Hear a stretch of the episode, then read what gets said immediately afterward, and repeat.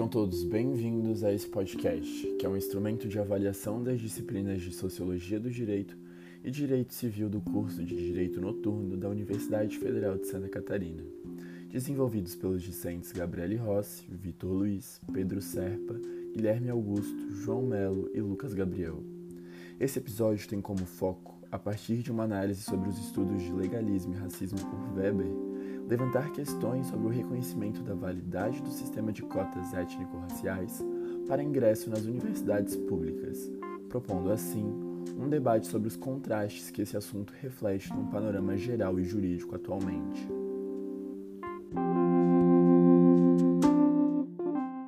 A ADPF 186, ou Arguição de Descumprimento de Preceito Fundamental número 186, teve como pano de fundo as políticas afirmativas da Universidade de Brasília, que em 2004 passou a adotar um sistema de cotas com critérios socioeconômicos e étnico-raciais para ingresso em seus cursos. As políticas de ações afirmativas visam, entre outras coisas, corrigir desigualdades sociais e promover a diversidade e se adequam à estrutura do ordenamento jurídico no qual se inserem. A medida, no entanto, gerou debates e o Partido Democratas, que se fundiu para hoje formar o União Brasil, ajuizou junto ao STF a ADPF, de relatoria do ministro Ricardo Lewandowski, para questionar se a política estabelecida estaria de acordo com a Constituição Federal. Para o partido, seria um contrassenso falar sobre a igualdade dentro de um processo discriminatório. Após a leitura do relatório, as partes envolvidas no processo fazem sustentações orais e, na sequência, o julgamento prossegue com o voto dos ministros. A advogada do Democratas defende que a adoção do sistema de cotas poderia criar no Brasil um modelo de Estado racializado. O advogado-geral da União, Luiz Inácio Adams, defendeu a adoção de cotas raciais pela Universidade de Brasília e disse que o Brasil sempre subscreveu convenções internacionais contra a discriminação mas não vinha aplicando uma política de igualdade em seu próprio território. Pela procedência da ação, diversas entidades foram ouvidas, como a representante do movimento Pardo Mestiço Brasileiro e a advogada do movimento contra o desvirtuamento do espírito da política de ações afirmativas nas universidades federais e do Instituto de Direito Público e Defesa Comunitária Popular. Pela improcedência da DPF, falaram a Procuradora Federal Indira Quaresma, que representou o Conselho de Ensino, Pesquisa e Extensão da Universidade de Brasília, o reitor da Universidade de Brasília, o presidente do Conselho Federal da OAB, o Defensor Público Geral Federal, pela Defensoria Pública da União, o advogado Humberto Santos Júnior, pelo Instituto de Advocacia Racial e Ambiental, e a advogada do Movimento Negro Unificado Silvia Cerqueira entre vários outros. Também se pronunciaram o advogado-geral da União, Luiz Inácio Adams, e a vice-procuradora-geral da República, Débora Dubrat, ambos a favor da manutenção do sistema de cotas adotado pela universidade. A vice-procuradora defendeu as ações afirmativas como decorrentes do princípio da dignidade da pessoa humana, previsto na Constituição Federal.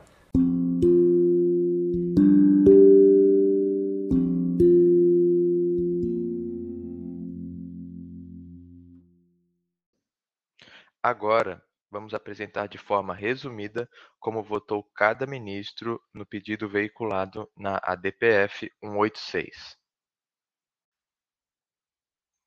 O ministro Ricardo Lewandowski, relator, assentou que as políticas de ação afirmativa promovidas pela UNB estabelecem um ambiente acadêmico plural e diversificado e têm o objetivo de superar distorções sociais historicamente consolidadas. Afirmou também que os meios empregados e os fins perseguidos pela ONB são marcados pela proporcionalidade, razoabilidade e as políticas são transitórias, com a revisão periódica de seus resultados. O ministro Luiz Fux anotou que a Constituição impõe uma reparação de danos pretéritos do país em relação aos negros, com fundamento no artigo 3 inciso 1, que preconiza como objetivo fundamental da República Federativa do Brasil a construção de uma sociedade livre, justa e solidária.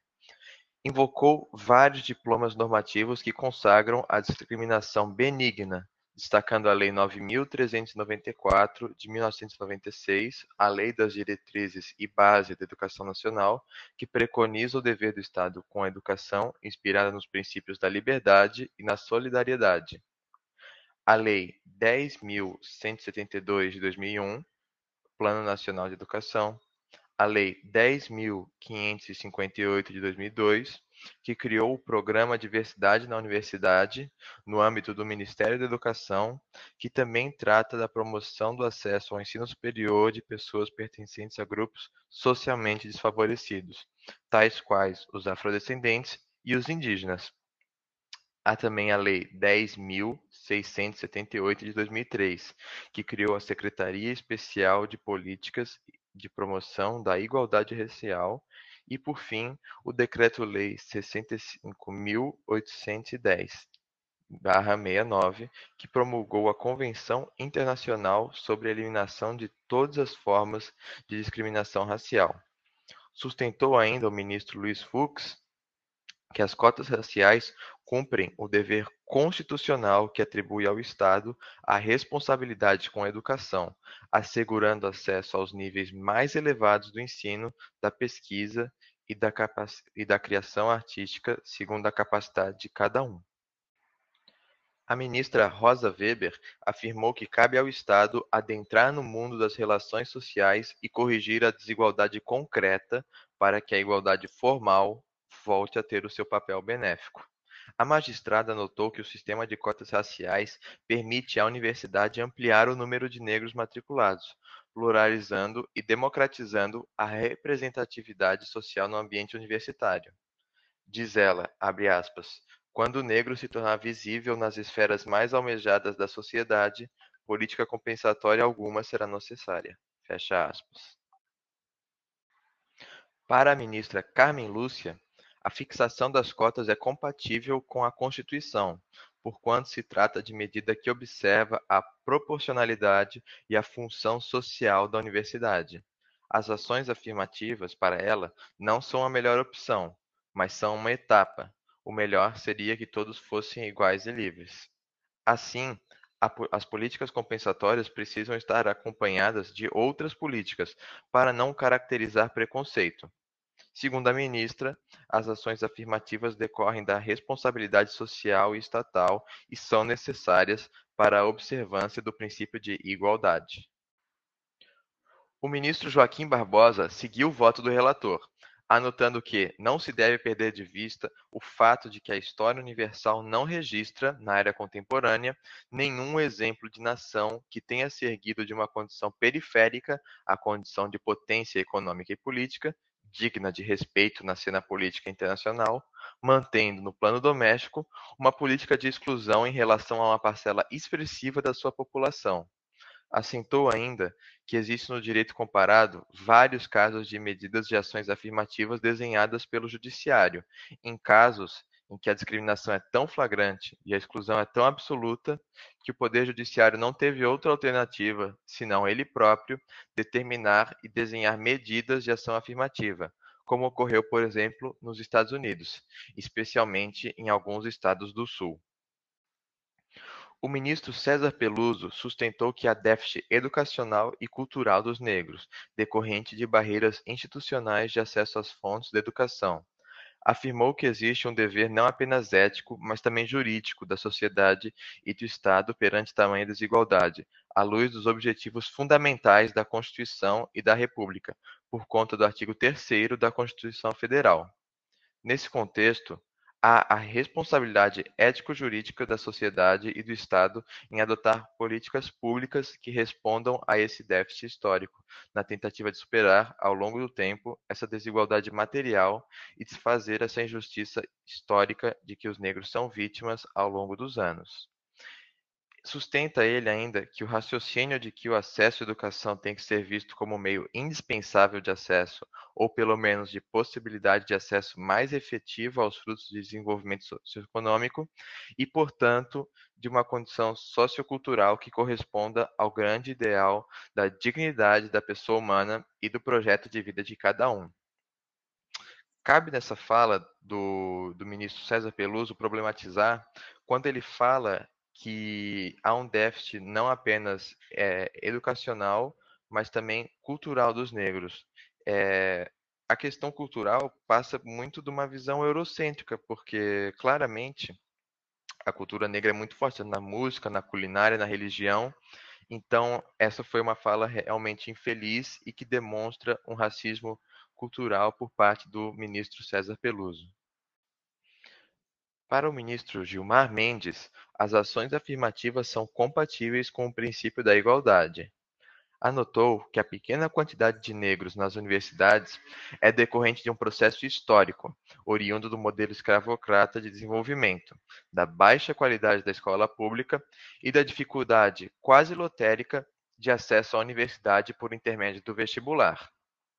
Com base nesses fundamentos, ressalvou que o critério exclusivamente racial pode ocasionar situações indesejáveis, como permitir que negros não hipossuficientes se beneficiem das cotas, mas isso não ocasionaria a inconstitucionalidade do modelo, diante do pioneirismo da UNB. O ministro Marco Aurélio assentou que as ações afirmativas devem ser utilizadas na correção de desigualdades, mas é preciso fixá-las apenas com prazo determinado, extinguindo-se as cotas após a eliminação das diferenças.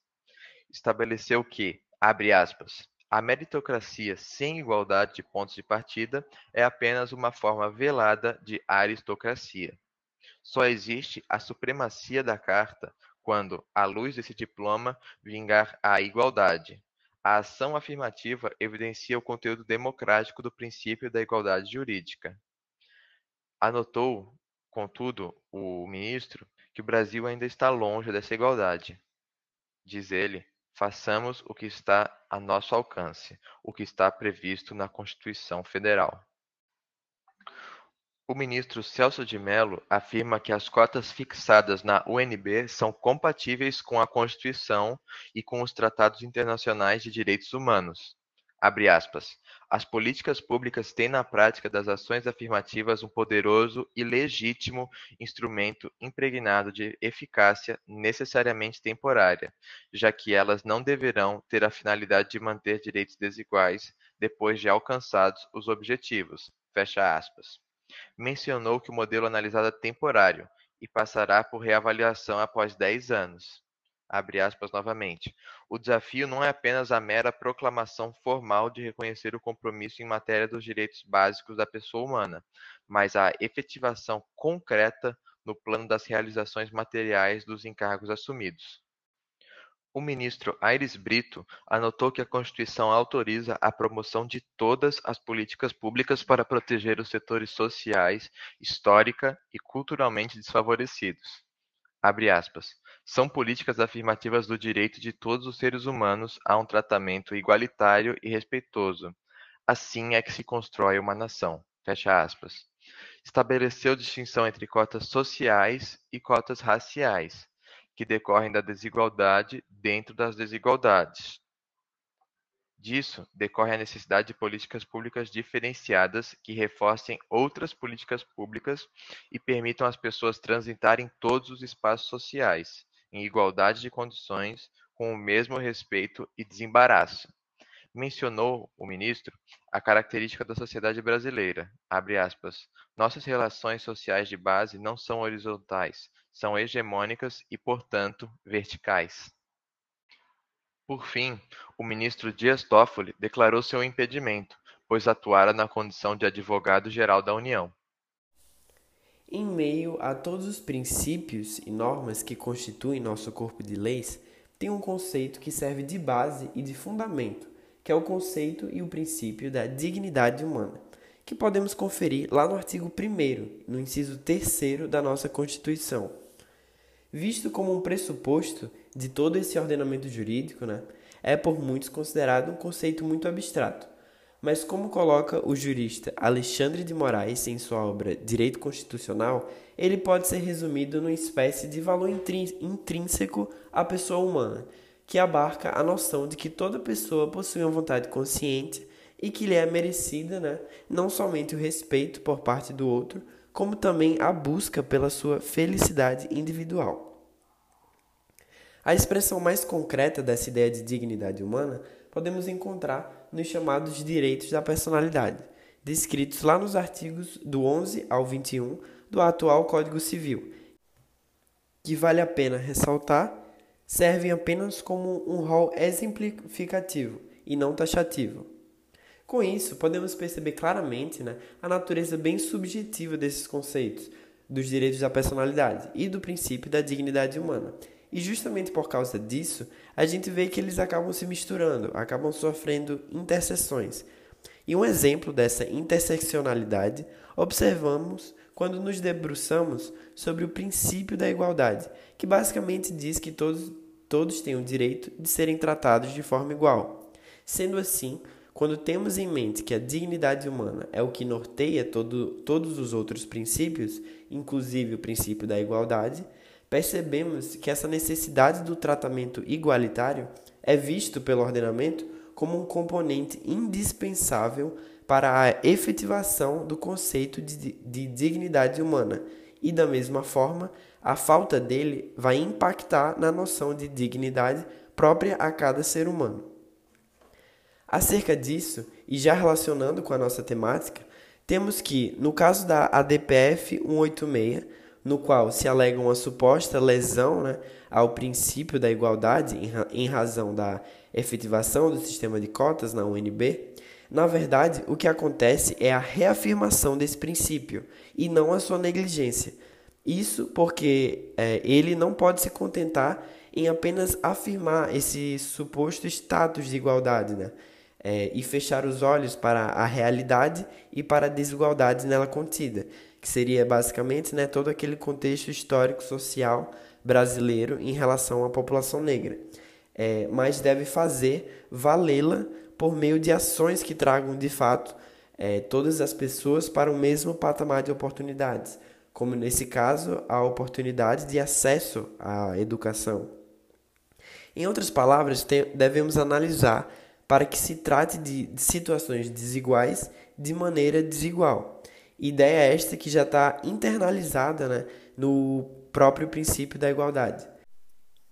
Percebemos então a clareza nesse diálogo entre a pauta que foi discutida nessa ADPF e a presença tanto do princípio da dignidade humana como, como de uma das expressões do direito da personalidade, que vão atuar justamente como fontes de inspiração ou até mesmo como guias para a argumentação dos ministros pelo reconhecimento dessas ações afirmativas.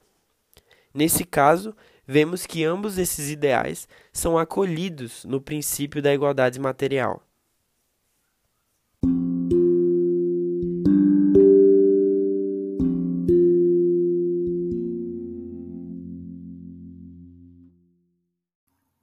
Bom, boa noite a todos. Tendo visto o contexto do racismo estrutural presente na sociedade brasileira, que foi explicado anteriormente, percebe-se que um amplo sistema de cotas se faz bastante necessário para tentar diminuir essas desigualdades causadas pelo racismo na sociedade. Nesse sentido, a gente tem o voto do ministro Luiz Roberto Barroso, que, ao reafirmar a presença do racismo estrutural na sociedade brasileira, constata que a desigualdade causada pelo racismo atinge todos os âmbitos da sociedade e promove principalmente desigualdade perante a lei, como foi mencionado pelo Guilherme na fala anterior. Sendo assim, a gente tira da fala do ministro a ideia de que as cotas, afirmadas pela Lei 12.711 de 2012, levam a um ambiente universitário mais plural, o que contribui muito para a tentativa de, de afirmação do princípio da igualdade dentro da sociedade brasileira.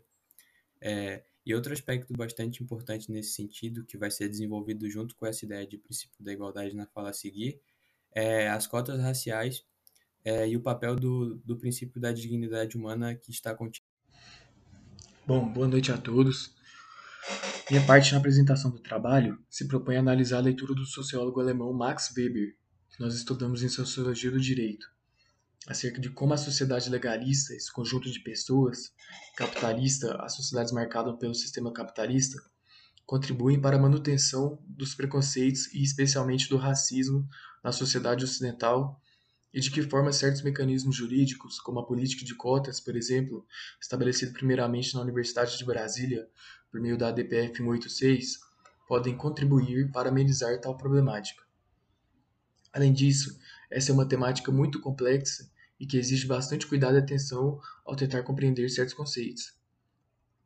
Então, penso que primeiramente seja importante nós sabermos o que é o racismo estrutural. Bom, segundo Silvio, de, Silvio Luiz de Almeida, advogado e filósofo, professor universitário brasileiro, o racismo estrutural nada mais seria do que o racismo estruturado. É um estudo científico que diz que o racismo integra a organização econômica e política da sociedade. Portanto, nesse sentido, racismo e capitalismo seriam criados juntos e perdurariam juntos na sociedade.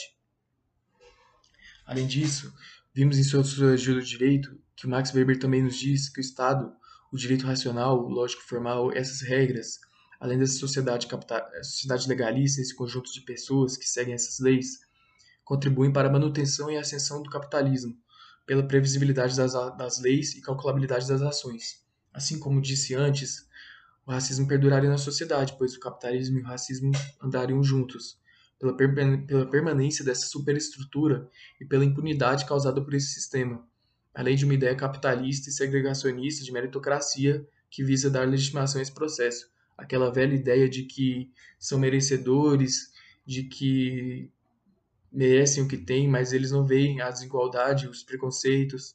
Certas parcelas da população não veem que que outras parcelas estão sendo, sendo prejudicadas.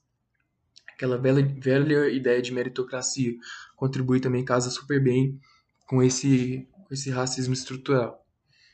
Bom, outro ponto importante seria a construção de um racismo científico também, que é uma visão que normalizou o racismo. Como exemplo, nós temos o mito da democracia racial no Brasil, que contribuiu para unificar uma visão de que não existiria racismo no Brasil, essa ideia de que não há conflitos raciais no Brasil foi determinante para silenciar o racismo, pois as pessoas o praticam e não enxergam o que fazem, não sabem que estão fazendo racismo, não sabem que estão sendo preconceituosos. Pois essa ideia foi moldada, essa ideia do mito da democracia foi moldada e unificada na cabeça das pessoas. E com essas ideias instaladas, há uma impossibilidade de mudanças sociais. Autores como Gilberto Freire contribuíram para perdurar essa visão, ao alterar em suas obras a realidade política e social do Brasil para que o racismo fosse silenciado e visto como algo normal. Uma possível solução para esse fenômeno, do fenômeno da democracia racial, do mito da democracia racial e do racismo estrutural, uma possível solução que nós temos a, a curto prazo seria a emancipação, que nada mais é do que o sistema de cotas étnicas raciais, como forma de emancipar essa, essa parcela prejudicada da população e romper com essas estruturas de poder sedimentadas e com essas ideias tradicionais que foram moldadas. Por isso, seria importante fundamental o sistema de cotas nas universidades públicas, pois esse seria um meio de amenizar tal problemática. A ADPF 186 foi essencial, pois considerou constitucional a criação de cotas para o acesso ao ensino superior na UNB, e esse foi um marco diferenciador na história do, do Brasil que visa o progresso.